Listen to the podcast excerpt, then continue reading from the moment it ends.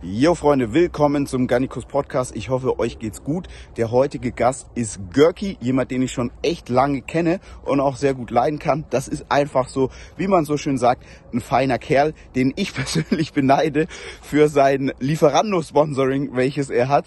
Und er hat auf jeden Fall so einen ähm, interessanten Lifestyle und Ernährungsstil, den ich auch gerne haben würde, aber niemals so praktizieren könnte, weil ich glaube, tagsüber dann einfach zu schlechte Laune hätte. Kurzer Hinweis noch in eigener Sache. Ihr habt es vielleicht gesehen und zwar haben wir den Magnesium Stack gelauncht. Was zeichnet den aus? Hier bekommt ihr pro Portion 375 Milligramm Magnesium aus drei verschiedenen Formen. Warum das Ganze? Ihr kennt das vielleicht, wenn ihr Magnesium hochdosiert zu euch nehmt, dann bekommt ihr Durchfall oder Magenprobleme. Und dem Ganzen wollten wir aus dem Weg gehen, indem wir eben drei verschiedene Magnesium-Varianten in die Kapseln gepackt haben ist dann auch nochmal so, dass die Bioverfügbarkeit da ein bisschen höher ist. In dem Sinne, Freunde, ich wünsche euch viel Spaß mit dem Podcast. Ladies and gentlemen, it's showtime. Ganikos Podcast, the number one online magazine for fitness, bodybuilding, and more. Real talk at its finest and the realest and rawest interviews in the business. Yeah. Ganikos.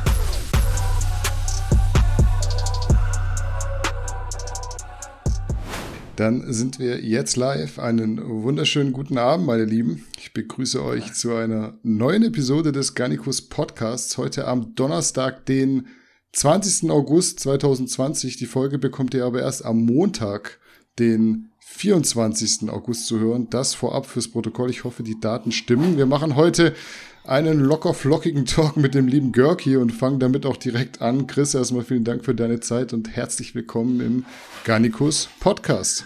Ja, moin Danny, freut mich auch mal hier am Start zu sein. Bin gespannt. Ja, wir haben äh, illustre Themen vor uns und ich würde sagen, wir starten sogar heute ein kleines Comeback. Und zwar habe ich 15 kurze Entweder-Oder-Fragen für dich, die du natürlich beantworten sollst. Gerne auch mit Erklärung, wenn dazu noch was Kurzes zu sagen wäre. Bist du ready? Ja, ich, bin, ich, bin, ich lasse mich überraschen. Also bin Ja. gespannt. Machen wir. iOS oder Android? ähm, iOS. macOS oder Windows ist ja auch manchmal so die Frage, ob man mit beiden arbeitet. Boah, ich hatte vor echt vor ungelogen vor einer Woche noch so Struggle mit Mac, aber ähm, es hat sich alles äh, wieder zum Guten gekehrt und ich glaube, die Umgewöhnung wäre wär zu schwierig, wieder zurück zu Windows, deswegen also auch auf Mac OS. Okay. In-Ear oder Over-Ear-Kopfhörer? Ähm, in ihr. Damit telefonieren oder schreibst du lieber WhatsApp? Ähm, eigentlich WhatsApp, also es geht, also eigentlich Sprachnachricht, wenn ich ehrlich bin. Das ist immer so Okay. ein bisschen, da ist man nicht so gebunden. Das finde ich immer noch Ja. praktischer. Okay, dann machen wir weiter mit äh, TV oder Kinoabend. Äh, TV. Und dazu kochen oder bestellen? Bestellen. Alles klar. Äh, wenn du die Wahl hast zwischen McDonald's oder Burger King, was äh, kommt auf den Tisch? ähm, ich ich denke McDonalds. Okay. Äh, und dort dann Hamburger oder Cheeseburger? Cheeseburger. Äh, Wenn es mal kein Burger ist, dann Sushi oder Pizza? Pizza. Wenn du dein Whey trinkst, eher Vanille oder Schoko? Vanille. Und in den Urlaub eher Strand oder Abenteuer? Strand, würde ich sagen. Äh, Und dann direkt am Pool dort, gibt's eher eine Cola oder eine Pepsi? Eine Pepsi. Okay. Zero aber versteht sich, oder? Max, Pepsi Max, genau. Ja, ist geil. Ähm, und äh, Zitronen- oder Pfirsicheistee ist auch immer so eine nice Zitrone. Frage. Zitrone. 100%. Beim TV-Abend, was guckt ihr? Netflix oder Amazon Prime? ich tendiere bei Filmen zu Amazon, bei Dokus zu Netflix tatsächlich. Okay. Und dann hätten wir die letzte Frage und zwar halb voll oder halb leer? Natürlich mal positiv, halb voll. Alles klar. Damit wissen wir jetzt auf jeden Fall, dass du eher Optimist als Pessimist bist und können auch mit der Info dann direkt in den regulären Part unserer Folge starten. Kannst du dich noch an den Juli 2011 erinnern? Äh, 2011. Boah, ja, ich, also ich glaube, wenn man das jetzt irgendwie in Verbindung bringt mit YouTube, müsste das so die Zeit gewesen sein, wo ich angefangen habe mit dem Kanal. Ähm, aber ganz ehrlich, das ist nicht so präsent tatsächlich. ähm, wie man denkt. Also das war halt so, das war nicht YouTube, wie, wie das jetzt der Job ist, sondern das ist einfach so, man hat das einfach mal so gemacht. Das war wie eine neue App ausprobieren so heute. Ne? Wenn du dir heute TikTok äh, runterlädst und noch nie damit gearbeitet ja. hast, dann ist, war das das ähnliche, war es ein ähnliches Gefühl damals mit YouTube. Da hast du halt echt nur diese Katzenbaby-Videos gesehen, dachtest, komm, mach doch mal so ein Video, keine Ahnung, wie das geht.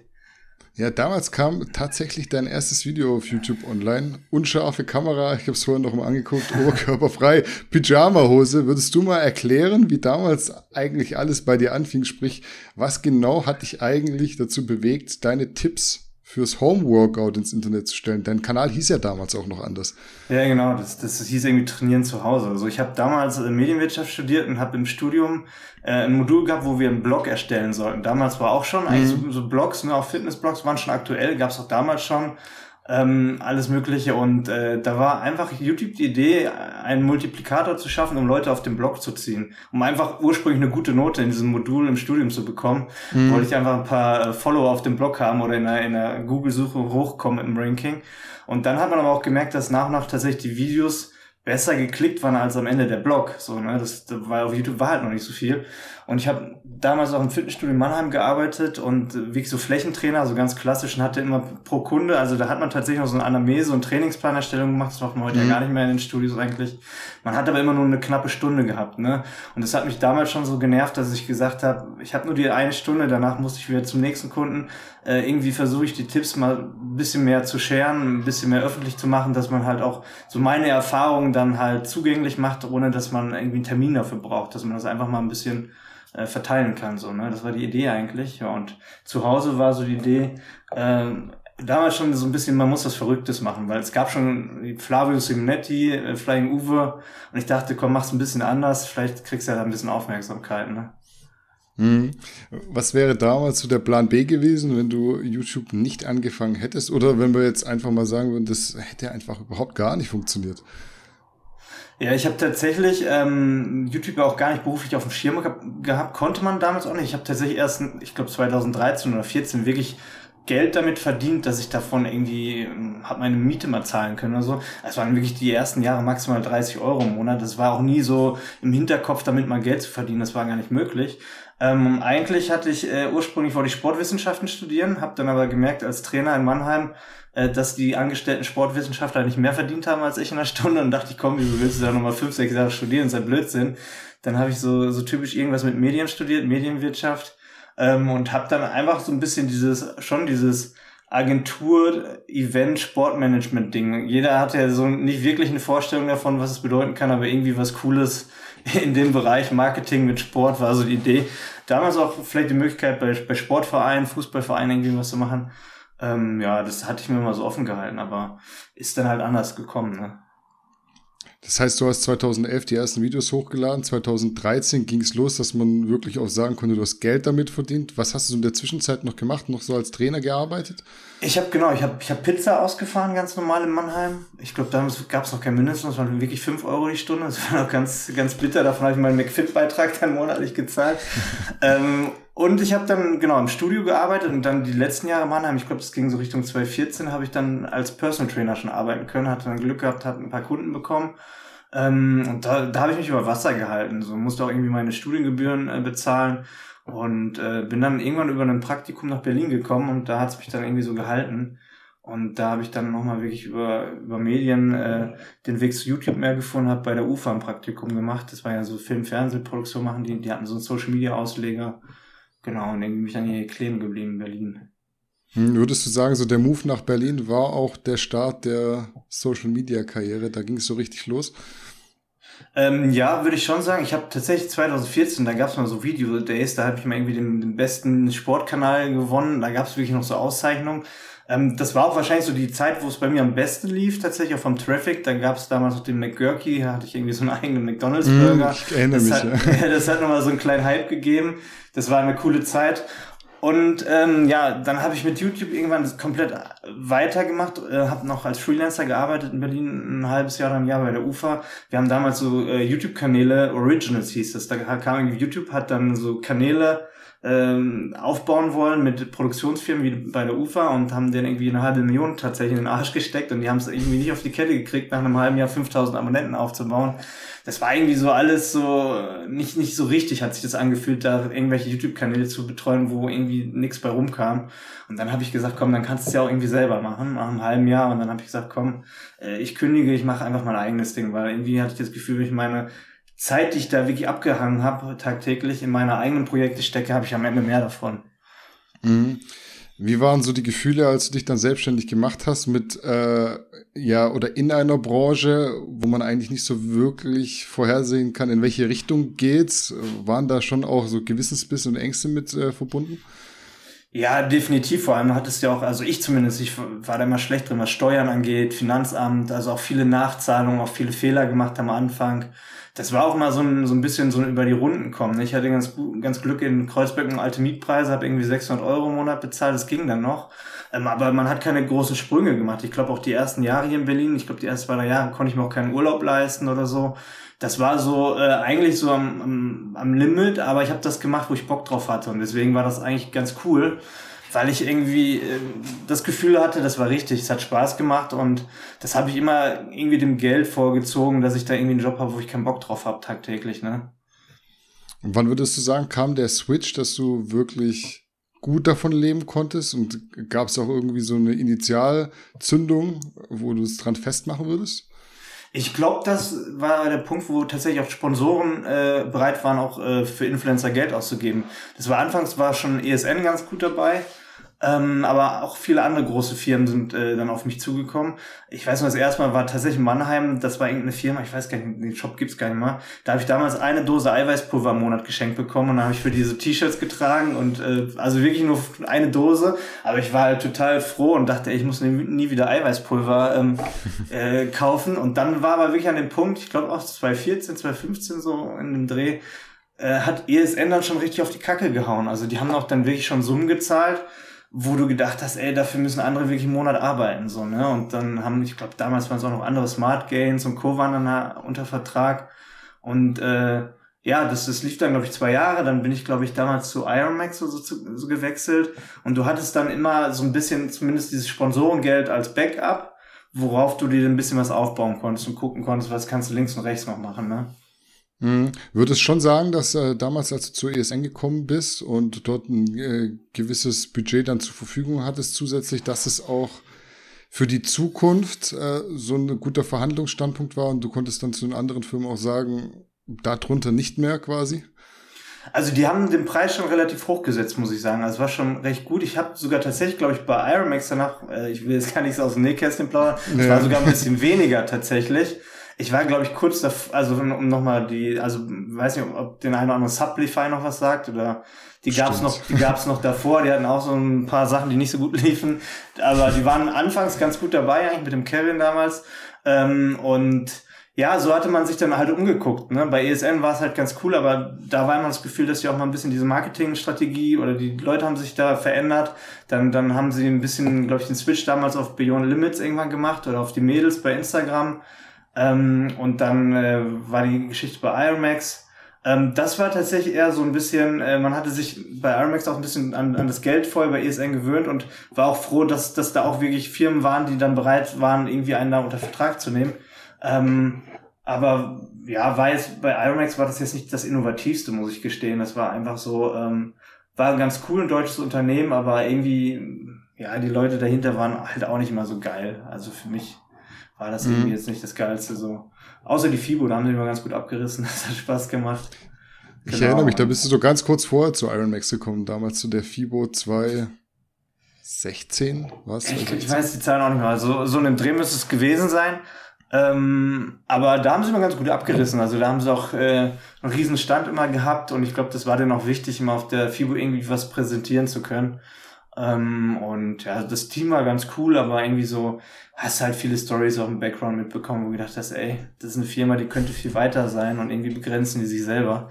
Ähm, mhm. Aber okay, ich glaube, jeder kann sich da was drunter vorstellen. Und äh, ja, ist halt so gewesen. Ne? Du bist jetzt quasi seit 2011 in dem Business. Wie würdest du für dich sagen, hat sich die deutsche Fitnessszene in den vergangenen Jahren verändert und vor allem würdest du sagen eher zum Positiven oder eher zum Negativen? Ähm, ich ich glaube, man kann es von zwei Seiten sehen. Damals kam dann ja auch irgendwann dieser GA-Hype, das hat ja jeder, glaube ich, mitbekommen, ähm, was auf der einen Seite auch in meiner Augen viel Positives äh, gebracht hat, vor allem, dass junge Leute vielleicht zum Sport motiviert wurden, aber natürlich auch, dass man halt pauschal halt dann irgendwann alle in diese Ecke gesteckt hat, glaube ich, dass das alles auch ein bisschen fake und äh, Abzocke ist. Also ich glaube, diese ganze Vima-Geschichte, Multilevel-Marketing, all das, was sie da mitgenommen haben, war ja das Gefühl, so Hauptsache ihre Follower abgrasen, so, ne? Und jeder ist irgendwie da gefühlt, jeder auf den Zug abgesprungen. Und ich glaube, danach hatte man auch grundlegend so das Image weg als Influencer. Ich glaube, was, was Glaubwürdigkeit anging, hat das auf alle abgefärbt, dass es halt nicht mehr so cool war, das zu machen. Oder, oder allein, wenn Leute gefragt haben, was machst du, wenn du dann gesagt hast, du machst Fitnessvideos auf YouTube, dann haben die dich schon schief angeguckt. Dann musst du es irgendwie geschickt umschreiben, dass du nicht gleich in diesen GA-Topf geworfen wurdest nach der ganzen Geschichte. Da war ja, glaube ich, dann Uncle Bob und so, da hat sich das ja irgendwann aufgelöst. Ähm, und ja, ich glaube, dann, dann ist jeder so ein bisschen seinen Weg gegangen danach. Ne? Jeder hat so irgendwie, ich glaube, dann gab's ja hier äh, Pro Bro und so ein paar Lager hat sich das alles äh, aufge, aufgeteilt. Ich habe immer versucht, glaube ich, eigentlich meinen eigenen Weg zu gehen, habe mich jetzt nicht groß irgendwie da so einer Bewegung irgendwie groß angeschlossen. Das war mir immer ganz wichtig, dass ich mich da nicht von den Leuten abhängig mache, weil ich glaube, das hat man ja auch bei vielen gesehen, jetzt ob sie jetzt ein Tim Gabel, InScope im Nachhinein sind, wenn halt so gewisse Abhängigkeiten, äh, gerade auch was, was vielleicht die Existenz angeht, entstehen, dann ist das am Ende immer ganz, ganz uncool. Ob das jetzt auch Hardgainer Crew, ne, der eine ist dann durch die Decke, der andere ist wieder gefallen. Ich glaube, da, da merkt man, wenn man halt zu viel diese ähm, ja, Abhängigkeiten eingeht, dass es vielleicht auch am Ende immer wieder auf einen zurückfällt. Und dann hat man vielleicht nie so einen Riesenhype, aber man geht seinen Weg und das war immer mir persönlich ganz wichtig. Denkst du, da hat sich irgendwas verändert seit äh, jeher oder ist es eigentlich immer noch so äh, dasselbe alte Spiel? Also in, im Endeffekt finde ich, ist es immer noch dasselbe alte Spiel so ein bisschen. Also wenn du das, das hintenrum äh, mitbekommst, wie die Leute miteinander teilweise auch umgehen. Ähm, es gibt äh, nach wie vor gute und negative Beispiele, finde ich. Da sind natürlich immer ein paar neue, die dann, die dann aufkommen, ob das jetzt ein Sascha Huber ist, auch jetzt ein Kumpel, mit dem ich heute noch ein Video äh, rausgehauen habe, ein Coach Steph, der es aber eigentlich ganz cool macht, glaube ich, auch auf seine Art und Weise. Ähm, viele sind natürlich dann geswitcht, weil sie gemerkt haben, gerade, äh, oder weil sie, weil viele natürlich auch nur von dem Traffic auf YouTube leben, haben sie gemerkt, okay, äh, Fitnessvideos an sich bringen nicht mehr die, die Aufrufe, die ich jetzt brauche, um da vielleicht auch finanziell von zu leben, ob das ein Fitness-Oscar war, vielleicht teilweise auch Leute, die dann nur noch Re Reaction-Videos gemacht haben. Ähm, Finde ich manchmal schade sogar, weil das, da merkt man halt, dass manche Leute tatsächlich nicht nur aus der Leidenschaft die Videos machen, sondern einfach nur des Geldes oder der Klicks wegen, finde ich jetzt nicht cool. Also wenn ich jetzt mir überlege, ich mache jeden Tag eine 10.000 Kalorien Challenge, dann ist das Einzige, was ich davon habe, Klicks, aber der Rest ist ja voll beschissen. Dann, dann hänge ich drei Tage in, in den Seilen, weil ich nicht mehr trainieren kann, weil ich am Kotzen bin oder so. Also das ist, ist immer so das Abwägen, bringt mir das persönlich irgendwie was oder mich weiter oder einen Mehrwert oder bringt das nur Klicks so. Und ich glaube, da gibt's halt so zwei Lager. Die einen sagen, komm, ich mach das Ding, ob es Klicks gibt oder nicht. Manche machen sie auch trotz Klicks. Ob es ein Brosep ist, glaube ich, relativ erfolgreich der auch einfach geil aussieht und das Wissen dann mitbringt. Und äh, da gibt's dann, glaube ich, positive und negative Entwicklungen. Ne? Und dann würde ich auch sagen, dass klar, so Leute wie ein Brosep das ganz geil machen, das muss man auch äh, ganz klar anerkennen. Ähm, negative Beispiele sieht ja auch jeder, so wo es dann halt nicht so cool ist irgendwie. Oder oder Unterhaltung ist ja auch nicht schlecht. Wenn man jetzt einen Fitness-Oscar als Beispiel nimmt, ist es ja auch, auch in Ordnung, wenn er sagt, ich mache Unterhaltung. Und dann darf man ihn auch gar nicht dafür verurteilen, glaube ich. Das ist halt immer so eine Sache, ne? Ist halt immer die Frage, in was misst man nachher den Erfolg? Misst man den in Klicks oder irgendwie, dass du diese Klicks auch konvertieren kannst? Und die Frage ist halt, das bisherige Zielpublikum, was machst du mit, äh, mit dem. Also du hast dir so deinen dein Ruf mit Fitnessvideos aufgebaut, dann machst du auf einmal nur noch Cheats und Kalorienvideos und die Frage ist dann, wer konsumiert das noch und kannst du es dann wirklich auch monetarisieren am Ende? Definitiv, also Zielgruppe spielt immer schon eine große Rolle. Also man muss ja auch ehrlich sein, am Ende, jeder, der das, sage ich mal, hauptberuflich macht, muss damit Geld verdienen. Ne? Und wenn du in einem Bereich bist, wo kein Geld fließt, und das kann auch ein Bereich sein, wo viele Klicks trotz allem da sind. Du siehst ja die großen Comedy-Leute, äh, womit können die Geld verdienen? Ich, ich sehe auch Leute, die wirklich eine Million Abonnenten haben und dann mit ihren äh, Presets von Lightrooms rumbetteln, damit die Leute da so ein paar äh, Filter kaufen oder so, wo ich mir denke, das ist ja auch wieder traurig eigentlich. Aber welche Möglichkeiten haben die sonst? Ne? Und das ist halt immer so die Frage. Ähm, kannst du mit dem, wo du hinterstehst, Geld verdienen oder musst du dich verbiegen, um irgendwie Klicks zu machen, um am Ende ein bisschen AdSense abzustauben?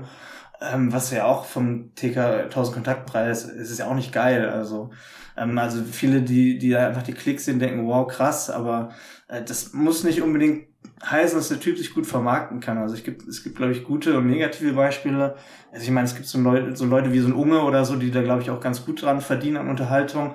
Ich, ich wage mal zu bezweifeln, dass ein Tanzverbot oder so damit richtig Asche macht. So. Also es gibt halt so ne, Leute, die auf der einen oder anderen Seite gehypt sind und auch wirklich äh, Leute erreichen, aber der eine kann es ummünzen, der andere nicht. Und ich glaube, ähm, also ich will jetzt gar nicht sagen, dass ich der beste Geschäftsmann bin. Ich glaube, gerade auch bei Fitness-YouTube gibt es Leute, die da ordentlich mehr draus gemacht haben bisher.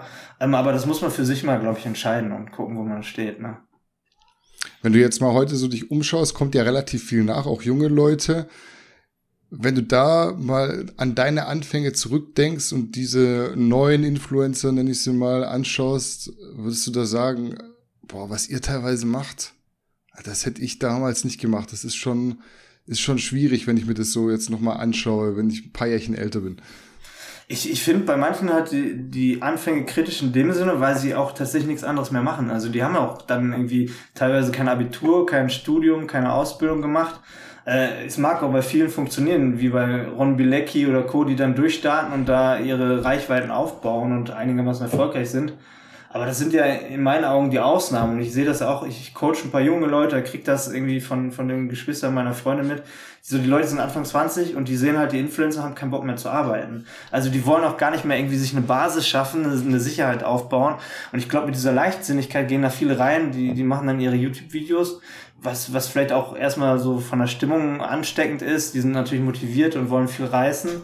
Aber so, man sieht es ja bei vielen, also viele haben Hype, fallen dann wieder extrem runter und dann, äh, keine Ahnung, wie die dann ihr Geld verdienen wollen. Ne? Also ich meine, man ist ja auch nicht, wahrscheinlich ist nicht für, bis man 60, 70 ist Influencer. Vielleicht hat man eine gute Zeit bis vielleicht Ende 30, wenn es gut läuft, oder vielleicht mit 40 noch, wenn man so seine Zielgruppe verändern oder anpassen kann.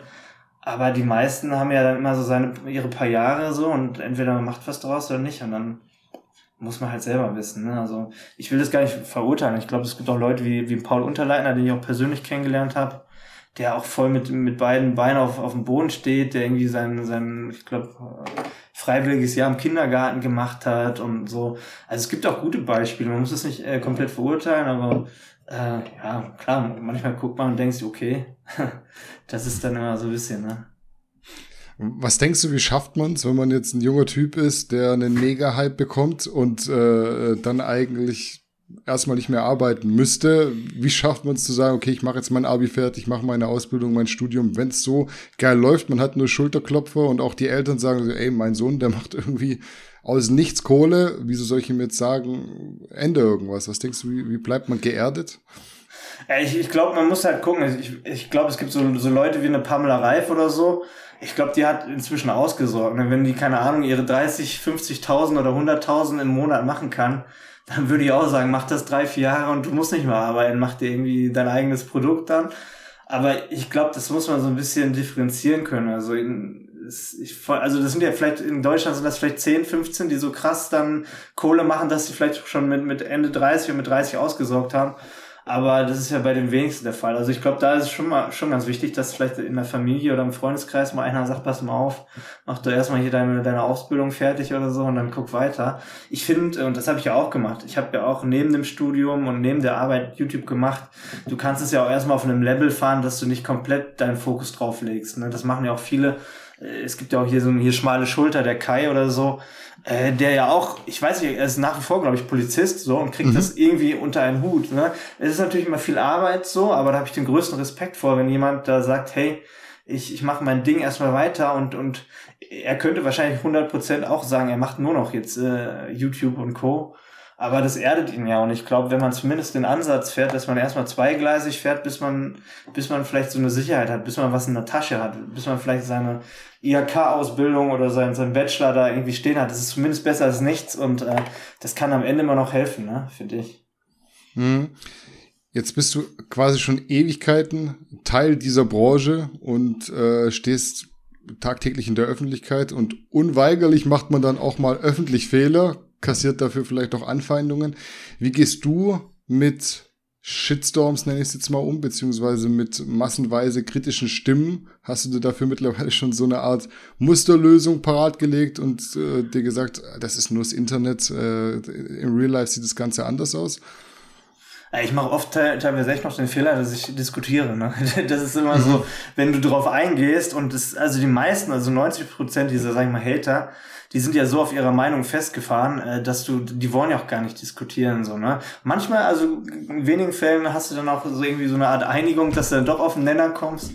Aber wenn du halt, also ich meistens versuche ich es noch, aber dann oftmals ist es auch so, dass ich dann auch Kommentare oder Leute blockiere, weil du einfach merkst, so, die sind nur da aus diesem Grund, dass sie dich irgendwie niedermachen wollen oder wenn Leute auch äh, nur, also es gibt ja auch diese typischen Leute, die einfach nur das Negative suchen, ne? Wenn einer sagt, hey, guck mal hier, Görki, das hast du cool gemacht, das, aber ey, das war doch scheiße, ey, dann, dann, dann bin ich der Erste, der sagt, hast recht, lass mal diskutieren, aber wenn jemand sagt, alles ist kacke, aber du, also man muss auch irgendwie mal erstmal Respekt jemandem entgegenbringen für irgendeine Leistung oder sonst was, äh, vor allem wenn man anonym im Internet ist und sich selber gar nicht präsentiert, finde ich mal, dann, dann, dann, ne, viele stellen sich überein, aber keiner weiß, wer er ist, so, ne, das ist halt auch mal ganz komisch. Mhm. Wie lange dauert es bei dir, bis du auf den Blockieren-Button drückst? Hast du da irgendwie auch Hemmungen und sagst, ah, ich will eigentlich nicht jeden immer direkt blockieren? Oder sagst du schon ganz strikt, das ist hier mein Spielfeld und da muss ich nach meinen Regeln spielen, sonst bist du raus? Also nicht ganz so strikt, aber es kommt drauf an. Also ich habe ja meine, meine Freundin zum Beispiel hat auch äh, asiatische Wurzeln. Es gibt dann auch manchmal echt wirklich rassistische Kommentare oder sowas. Mhm. Und da brauche ich auch gar nicht diskutieren. Die blockiere ich dann äh, tatsächlich direkt. So, da, da habe ich auch keinen Bock drauf, auf mich irgendwie auf sowas einzulassen. Ähm, und dann, dann kommst du mal drauf an. Also was mich jetzt auch abgenervt hat, diese ganze Corona-Geschichte irgendwann, wo ich dann auch irgendwann den Kopf zugemacht habe und habe gedacht, komm, das hilft jetzt auch nicht mal, das zu diskutieren. Es kommt nur aufs Thema an. Äh, klar, wenn es wirklich Bezug auch auf den Inhalt hat, das ist ja auch leider oftmals so, dass die Leute gar nicht Bezug zu dem Inhalt nehmen, sondern einfach irgendwas drunter schreiben, was gar nicht äh, dem Inhalt entspricht, dann macht es auch wenig Sinn. Aber wenn jemand wirklich gezielt auf den Inhalt eingeht, ich finde, dann kann man immer diskutieren. Also das ist in Ordnung. Mhm. Wenn jetzt äh, wir mal von so einem Shitstorm ausgehen, den du bekommst, weil du irgendwas in der Öffentlichkeit verbockt hast, passiert ja hin und wieder, passiert mir auch, hast du irgendeinen Scheiß erzählt. Gerät man dann so in deiner Position auch mal ins Zweifeln? Also hast du dich jemals gefragt, ob es das alles wert war und es nicht besser gewesen wäre, einfach einem per gesellschaftlicher Definition normalen Job nachzugehen, völlig raus aus der Öffentlichkeit und dann hast du den Pain auch nicht mehr, dir darüber Gedanken machen zu müssen? Ja, definitiv. Also ein guter Freund von mir, ich weiß nicht, ob, ob der den Begriff, der hatte früher in Fitness TV, der Raphael, mhm. der war damals hat auch mit angefangen, hat auch so Homeworkouts gemacht, hatte auch irgendwie über 100.000 Abonnenten und der hat dann irgendwann so die Reißleine gezogen und gesagt, ich habe keinen Bock mehr auf diese ganze Geschichte und kann ich auch voll nachvollziehen, weil du einfach dann so du hast deine Arbeit und lässt dann auch deinen Stress und deine Kopfschmerzen so im Büro oder auf der Arbeitsstelle. Du nimmst das nicht mit nach Hause in der Regel. So, du hast dein mhm. Wochenende, du hast wirklich deinen Urlaub also wenn ich jetzt Urlaub mache, meine Freundin ist ja auch da so drin, dann machst du Instagram-Bilder, dann machst du einen Vlog und irgendwann denkst du, ey, lass doch einfach mal einen Tag keine Fotos machen oder so. Äh, äh, bist dann irgendwie verpflichtet und du weißt auch, wenn du, wenn du mehr machst, kommt mehr dabei rum. Das ist ja auch immer dieser Gedanke, so wenn, allein auch wenn du selbstständig bist, je mehr du machst, desto mehr kommt. Und einfach dich selber zu beschränken, zu sagen, ich mache jetzt mal ein paar Tage gar nichts, in, in der Hinsicht auch, dass du wahrscheinlich weniger verdienst oder weniger Traffic bekommst oder sonst was, das ist halt immer so ein, so ein Einwand, den man gar nicht mit sich eingehen kann. Das ist halt echt schwierig, ne? Und äh, da muss man halt wirklich für sich lernen. Und klar, manchmal denkt man auch so, ey, scheiß jetzt mal drauf, vor allem wenn du dann auch so Phasen hast, wo wirklich sehr, sehr schlechte Klicks rüberkommen, dann noch irgendwie ein Shitstorm noch von irgendjemandem und dann, äh, in Berlin ist ja auch so, da laufen die manchmal ein paar Leute über den Weg äh, am helllichten Tag, die dich auch noch aufregen oder irgendwelche Leute, wo du denkst, Alter, das kann doch nicht sein. Dann, dann hast du so, so einen Ausraster mal vorprogrammiert, aber also ich halte mich da immer noch zurück. Also in der Regel muss man immer für sich ab, abwiegen, so was ist das Positive, das Negative. Und wenn das Positive da doch noch ein bisschen mehr wiegt, dann, dann, dann bleibt man dabei. Und ähm, man muss auch mal sehen, was ist die Alternative so. Ne? Ich habe auch, wie gesagt, Pizza ausgefahren, war im Fitnessstudio auf der Fläche Trainer, habe meine Ausbildung gemacht in einem Fitnessstudio drei Jahre, habe morgens da die Duschen sauber gemacht und geputzt. So, so ich, ich kenne tatsächlich, auch wenn es viele nicht glauben, weil bei den meisten Influencern ist das so, die haben nie eine Ausbildung gemacht oder so, die kennen das nicht, aber ich habe ich hab das auch äh, tatsächlich kennengelernt, mal normal zu arbeiten oder auch mal einen Job zu machen, der keinen Bock macht. Und dann weißt du auch und lernst zu schätzen, was du hast. Und wenn, wenn man das, was man hat, schätzen kann, dann, dann tut man vielleicht auch mehr dafür, um nicht wieder das machen zu müssen, wo man keinen Bock drauf hat. So, ne? Mhm. Influencer sein ist ja eigentlich so ein Job, den kannst du von überall machen. Weltweit brauchst nur Internet, ein Handy, vielleicht noch ein MacBook. Jetzt sagst du, du fährst in Urlaub mit deiner Freundin. Habt ihr da Regeln? Also sagt man dann auch mal, wir legen heute das Handy mal komplett weg? Oder ist es einfach nicht mehr ausschaltbar? Ich kenne es von mir, ist nicht ausschaltbar. Nie eigentlich. Ja, da, da gebe ich dir recht. Also es gibt keine Regel. Manchmal, ich glaube, denkt jeder so indirekt so, hey, wir sollten mal welche aufbauen. Vor allem, ähm, sie macht das, also sie hat ja auch einen normalen Job noch, sie hat ihre 40-Stunden-Woche noch und verlagert das dann natürlich dann alles auf Feierabend. Das heißt, wenn ich dann irgendwann so um 18, 19 Uhr das, meist, das meiste fertig habe für den Tag, fängt sie quasi damit nochmal an. So, und dann ist es schon schwierig. Also man wohnt halt, ich glaube, auf 57 Quadratmeter zusammen und hat das Gefühl, man, äh, man redet nicht miteinander, weil jeder halt seinen Kram macht. Also das gibt's halt auch. Ähm, ist schwierig. Ich glaube, man muss auch dann irgendwann so für sich Grenzen finden oder auch da irgendwie eine Regel finden, sonst äh, auf Dauer ist es vielleicht auch nicht so cool für eine Beziehung. Auf der einen Seite ist es immer ganz gut, ich bin jetzt nicht der, der Typ, der sagt, Gegensätze ziehen sich unbedingt an. So, das ist nicht jetzt mein, mein Ding, aber ähm, ne, wenn jeder dann zu viel eigenen Kram hat, funktioniert es vielleicht auch nicht auf Dauer. Da muss man immer so ein bisschen vorsichtig sein, glaube ich. Mhm. Bist du jemand, der morgens direkt sein Handy in die Hand nimmt und schaut oder hast du auch mal irgendwo gehört? Also ich habe das mal irgendwo gelesen, erste Stunde des Tages am besten mal nur mit sich selber beschäftigen, nicht direkt äh, irgendwie öffnen für Social Media, Negativität und so weiter? Bist du da meditant oder hast du schon morgens, wenn der Wecker klingelt, erstmal Handy in die Hand, dann der Freundin einen Kuss geben? Ja, das, nee, bei mir ist ganz schlimm. Also ich bin da gar kein Vorbild. Ich bin, ich, ich guck also auch diese Blaustrahlung, was man sagt, direkt vom Pennen habe ich das Ding noch im Gesicht hängen und morgens als erstes, wenn ich aufwache. Also äh, da hilft manchmal auch kein Melatonin. das ist einfach äh, nee, also da bin ich, da bin ich echt nicht vorbildlich. Also ich will auch nicht meine Bildschirmzeit da sehen am Ende des Tages oder so auf dem iPhone. Das ist katastrophal. Also, also man lebt ja schon größtenteils mehr in einer Parallelwelt als in der Realität. So, also das muss man schon auch eingestehen. Hm. Du hättest jetzt eigentlich auch weiter Homeworkout-Videos machen können, strikten Info-Content sozusagen. Du hast dich aber auch entschieden, regelmäßig Dinge aus deinem privaten Leben zu zeigen. Bereust du den Schritt? Sich gewissermaßen so öffentlich ein bisschen zum offenen Buch gemacht zu haben? Ähm, ja, also ähm, ich, also ich weiß, mit meiner Ex-Freundin damals lief das nicht so gut, weil sie, ich habe sie auch ein bisschen in dieses Fitness-Ding reingedrängt. Sie war gar nicht so da drin. Jetzt mit meiner Freundin jetzt, die ist auch im Social-Media-Bereich und Influencer-Marketing drin. So, ich glaube, da funktioniert es gar nicht anders, da irgendwas zu verstecken oder so. Ähm, also ich, ich beneide es tatsächlich manchmal, wenn, wenn Leute das komplett raushalten können. Aber so, ein, so eine Social Media Präsenz lebt halt nun mal auch von, von dem Privaten. Und je mehr du privates Preis gibst, äh, bist du in der Regel auch erfolgreicher. Also das gerade, also klar, beim Fitness kannst du sagen, ich beschränke mich auf den Fitnessinhalt. Das, das versuche ich auch größtenteils auf YouTube zu machen mit den Inhalten. Ähm, aber eigentlich schießt du dir fast ein Eigentor, wenn du sagst, du willst damit Geld verdienen, weil ne, da, da fehlen dann Platzierungsmöglichkeiten für andere Firmen oder sonst was. Also das ist auch bei mir dann ein Thema, dass, dass wenn ich jetzt irgendwelche Vlogs mache oder so, dann, dann habe ich auch die Chance, da irgendwelche Produkte mal reinzuhalten, anstatt bei Fitness-Themen, wo du dann Ex Exklusivpartner mit MyProtein zum Beispiel hast, äh, schränkt man sich dann halt selber ein, weil man keine Platzierungsfläche, also muss man auch aus der, der Sicht mal sehen, so, ne, was viele dann auch nicht sehen. Hast du Schwierigkeiten, wenn du jetzt mal einen schlechten Tag hattest, das beiseite zu legen und dann ein neues Video zu starten? Startest du gar kein neues Video, wenn du scheiße drauf bist? Oder weil eigentlich so prinzipiell habe ich dich noch nicht so häufig scheiße drauf gesehen in dem Video, muss ich sagen. Ähm, also ich habe ich hab das oft so, dass ich, wenn, wenn ich keinen Bock habe oder kein Thema, also dann lasse ich es auch manchmal. Also ich habe das Glück, den Timo, den, den kennt ihr ja auch, der macht ja für euch auch ein bisschen den Content. Mhm. Ähm, und da produzieren wir dann halt auch vor. Und das ist halt immer ganz cool, wenn, wenn man halt seine drei, vier Videos vorproduziert und dann mal einmal die Woche irgendwie keine Zeit oder keinen Bock hat, dann hat man immer noch quasi den Content gedeckt, weiß dann zwar, dass man die Woche drauf dann wieder Vollgas geben muss, ein bisschen mehr. Ähm, aber das ist eigentlich ganz cool so geregelt, dass man dann halt auch sagen kann, äh, wenn man jetzt eine Woche Urlaub macht, muss ich jetzt nicht unbedingt in der Woche noch irgendwas schneiden oder hochladen oder so. Und äh, das ist schon eigentlich ganz gut, wenn man sich nicht den Druck macht, irgendwas zu machen, wo man keinen Bock drauf hat, so, weil dann, äh, weiß nicht, dann, dann quetscht man da irgendwas raus und dann funktioniert es auch nicht irgendwie, finde mhm. ich. Wenn jetzt ein 18-Jähriger zu dir kommen würde und äh, dich um Rat bitten würde, was würdest du ihm für den Start einer Laufbahn auf Social Media definitiv mit auf den Weg geben? Also ich glaube, das, das allererste sei du selbst. So, ne? Ich, ich glaube, viele haben halt einfach ihre Vorbilder und wollen dann genauso sein wie die. Und ich glaube, gerade im Fitnessbereich weiß man ja, dass es unmöglich ist. Ne? Gerade wenn es nur ums Aussehen geht oder die Art und Weise.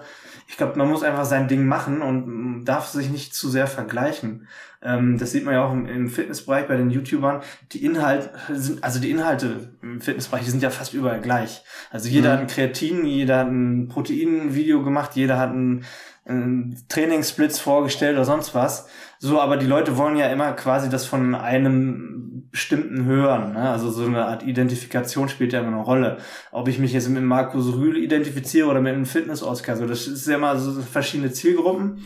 Und vielleicht haben beide tatsächlich schon mal ein ähnliches Video gemacht, ne? Ist ja nicht auszuschließen, aber ähm, der eine will es nur von dem hören, der ein andere von dem. Und ich glaube, das ist ganz wichtig, dass man sagt, hey, man, man ist so, wie man ist und versucht nicht jemanden nachzumachen, weil dann verliert man ja genau diese Identität, womit andere sich identifizieren können. Und ich glaube, das ist einfach schon mal das Allerwichtigste, weil viele mir auch immer so sagen, hey, das gibt's ja schon, das brauche ich ja gar nicht mehr machen. Oder Fitnessvideos, ich spreche auch manchmal mit Personal Trainern, wo ich sage, hey, mach doch ein bisschen Social Media, um einfach deine Reichweite aufzubauen, um Kunden zu kriegen. Nee, das gibt's ja schon alles. Ich sehe, das ist doch scheißegal. Vielleicht hast du von mir aus nur 500 Leute, die das nur von dir hören wollen und davon äh, hast du am Ende 10 Kunden dann gewonnen, äh, wo du dann halt durch die Nachfrage deinen Preis pro Stunde erhöhen kannst. Und das ist immer so, ähm, vielleicht auch noch damals von der ganzen GA-Sache oder auch diesem negativen Influencer-Bild, dass Leute da so ein bisschen abgefuckt sind und sich dann eher dagegen entschieden, weil sie schon sagen, das gibt's ja schon oder es gibt auch viele Negativbeispiele, dass sie sagen so, ey, da habe ich ja gar keinen Erfolg mehr, das funktioniert ja nicht. Also sich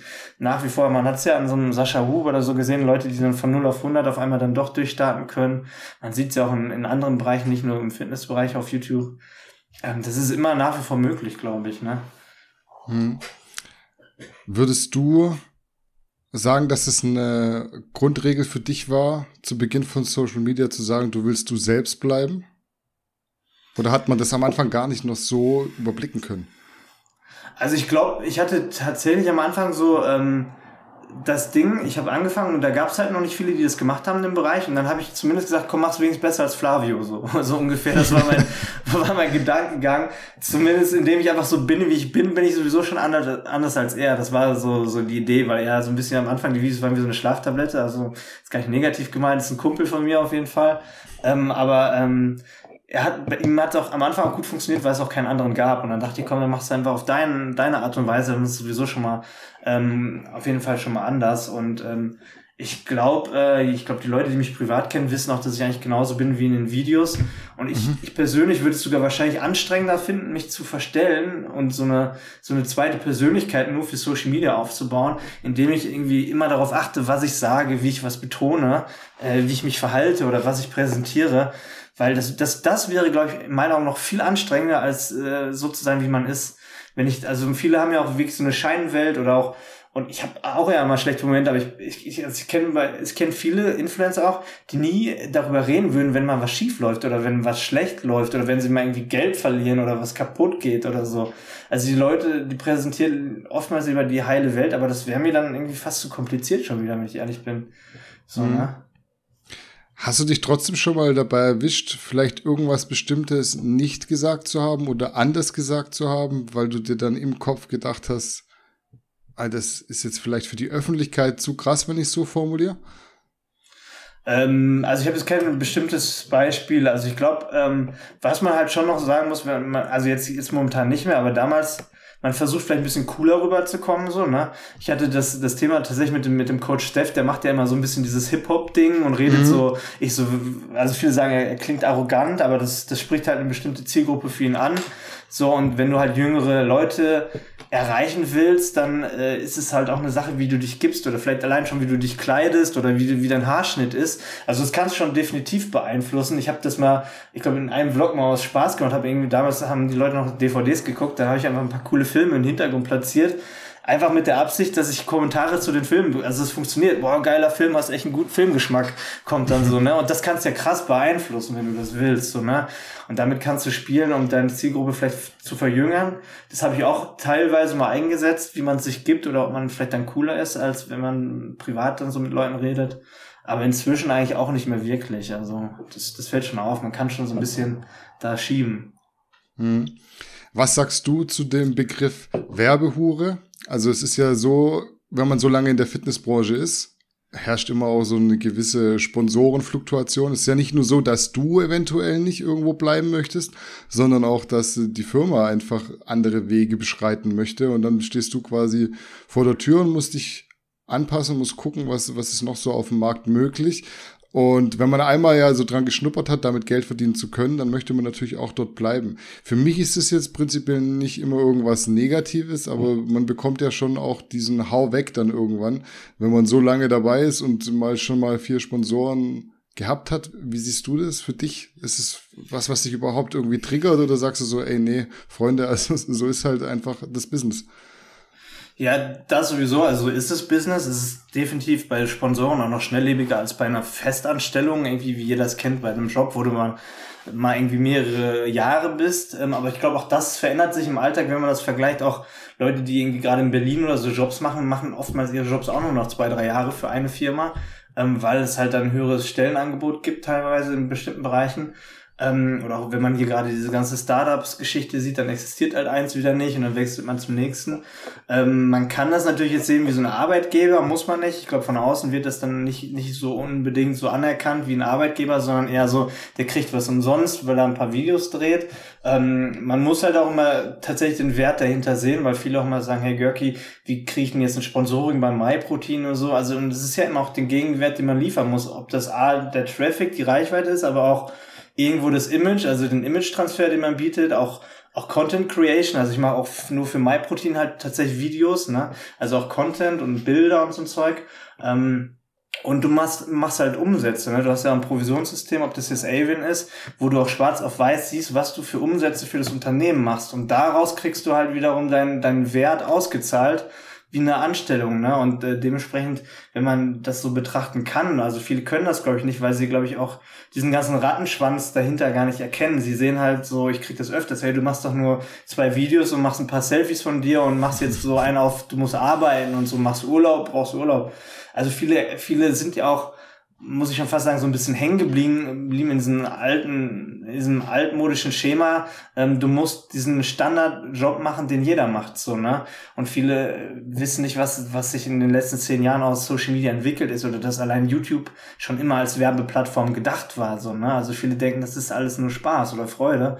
Ähm, bestenfalls kann man es verbinden, aber natürlich ist es auch ein Business und wenn man damit Geld verdienen kann und das vielleicht auch sogar mit seiner Leidenschaft, dann äh, würde ich halt gerne mal den sehen, der sagt, nee, das Geld nehme ich nicht. Das ist ja auch mal so ein bisschen diese Heuchelei, dass die Leute immer das immer ständig vorwerfen. Aber wenn sie selbst in einer Situation wären, würden sie es genauso annehmen. Das ist halt, das muss man halt ganz offen aussprechen, auch wenn ich dabei wieder irgendwie Hate abkriege, aber die meisten ja. äh, würden sich das nie eingestehen und die würden genauso handeln, so, ne? Und ähm, das ist halt immer so ein bisschen, ich sag mal, jeder seines Glückes irgendwo Schmied. Ich habe dafür auch fast zehn Jahre jetzt YouTube gemacht ähm, ich, trotz allem gibt es Leute, die immer noch deutlich mehr mit Social Media verdienen, auch im Fitnessbereich als ich. Ähm, und das ist auch mal, glaube ich, die Frage, was, was man für einen Anspruch hat. Braucht man jetzt irgendwie einen Ferrari vor der Tür oder einen dicken Porsche oder hat man so die finanzielle Freiheit, wie ich das genieße, dass ich essen und einkaufen kann, was ich möchte, dass ich Urlaub machen kann, was ich möchte. Und dementsprechend ist auch meine, meine Werbestrategie gar nicht so aggressiv wie bei vielen anderen, dass ich ständig den Leuten irgendwas andrehen muss zu irgendwelchen überteuerten Preisen, weil ich denke so, ich habe das, was ich will, ich lebe so, wie ich möchte. Ähm, mehr macht mich jetzt nicht glücklicher, aber natürlich will man sich das sichern, was man hat, so, ne? Was ist so das Wichtigste für dich in puncto finanzielle Freiheit? Du bist, glaube ich, so ein sehr leidenschaftlicher Esser, oder? Ja, definitiv. Also du bist ja auch aus Berlin, du, du weißt ja, glaube ich. Ich bin nicht aus Berlin, das also du bist nicht, hast du jetzt wo gedacht. bist du, sorry, wenn ich das, wo sitzt du gerade eigentlich? ich sitze, ich sitze in Stuttgart. Stuttgart. Ah, sorry. Ja, aber gut, aber Stuttgart hat ja, äh, Stuttgart, aber du kennst ja Berlin, ne? Du warst doch ja, schon mal im Büro bei ja, Garnicus ja. und so. Ähm, ja. Das, also tatsächlich habe ich auch den, den, den Wohnort tatsächlich ein bisschen danach gewählt, weil du halt ja auch die Möglichkeiten hast. Mhm. Das ist ähm, krass, das stimmt, ja. Ja, und wenn du, also Schöneberg bin ich ja auch, auch wo, wo Gannikus jetzt ist oder war zumindest, hast du ja alles vor der Tür, ne? Und dann überlegst du tatsächlich zweimal, weil das Essen in Berlin auch nicht, nicht so teuer ist wie München ja. und so. Wieso soll ich jetzt einkaufen gehen, kochen, zwei Stunden investieren und am Ende schmeckt das Essen nicht so gut, wie wenn ich fünf Meter hier zum, zum Syrer gehe und mir schön Falafel oder irgendwie Hähnchenspieße hole und zahle dafür irgendwie acht oder neun Euro. So, das ist halt immer so, äh, also definitiv Essen ist so, voll auf dem Fokus. Und ich glaube, wenn man, ich mache ja Intervallfasten jetzt seit fast vier Jahren, da zelebriert man das halt auch, dass man sich dann so eine riesen Mahlzeit am Ende noch reinschiebt und auch auf, eigentlich auf nichts verzichten muss groß, dann, dann kann man das auch voll mitnehmen, ne? Hm. Essen ist ein gutes Thema. Ich würde äh, unsere Folge noch in eine bisschen ernstere Richtung lenken und zwar in die Story mit deiner Darmerkrankung. Du hast ja eigentlich während deiner Social Media Karriere immer so sehr, sehr viel gezeigt, aber mit der Darmgeschichte bist du, glaube ich, vor circa einem Jahr an die Öffentlichkeit. Kannst du so retrospektiv sagen, was da der Grund war? War es für dich erstmal ein zu intimes Thema oder hattest du einfach selbst lange gar keine richtige Diagnose? Also ich kenne die Diagnose selbst, mein Vater hatte das auch und ja. äh, deswegen wollte ich auf jeden Fall da nochmal drüber gesprochen haben. Ja, also Colitis ulcerosa ist ja so eine entzündliche Darmerkrankung, ähnlich wie Morbius Crohn. Ich weiß nicht, ob es viele kennen, wo halt quasi der, der Darm so nach und nach entzündet und wenn man Pech hat, äh, krabbelt es quasi weiter hoch den Darm, dass man da halt wirklich dann auch extreme Probleme hat, was leider auch nicht heilbar ist. Also die Ursache, die weiß man auch nicht äh, wirklich. Also äh, es gibt viele Theorien, aber es kann auch erblich bedingt sein. Auch bei mir weiß ich nicht, was der Ursprung ist. Viele böse Stimmen würden jetzt wahrscheinlich sagen, ja, bei dem, was du isst, äh, ist es ja normal, dass dein mhm. Darm äh, daran zerbricht. Aber ich habe tatsächlich mit dem, wie ich jetzt esse, erst äh, nach der Diagnose angefangen, weil es mir besser getan hat. Also ich habe erst auf Fasten umgeswitcht und wie ich jetzt esse, weil es mir damit tatsächlich besser geht, auch wenn sich das viele nicht vorstellen können. Ähm, und ja, es ist definitiv ein intimes Thema irgendwo, weil äh, klar, es geht darum, dass du irgendwie Blut im Stuhl hast und solche Geschichten. Das ist für, viele nicht angenehm, darüber zu reden, vor allem in der Öffentlichkeit. Dann weißt du auch nicht, ähm, wie viele Leute sind da tatsächlich betroffen. Also du guckst ja keine Statistiken an. Also wie viele Leute können das nachvollziehen, was du da hast, oder sehen das irgendwie als äh, irgendwie eine Entschuldigung für irgendwelche Dinge. Und dazu kommt dann halt auch tatsächlich, dass du ja irgendwie als, als Fitness-YouTuber immer auch an deiner Optik gemessen wirst, an deinen Kraftwerten, an dem, was du schaffst, wie du aussiehst äh, vielleicht auch an Wettkämpfen. Und ich habe tatsächlich auch damit äh, einen Wettkampf gemacht und jeder, der das, glaube ich, hat, kann das vielleicht so ein bisschen nachvollziehen, wie uncool das ist, eine Massephase zu machen. Ähm, wenn du dir viereinhalbtausend Kalorien am Tag reinziehst und da, dadurch am Tag 30 Mal auf Toilette rennen musst und nicht zum Pinkeln, wohlgemerkt so, ne?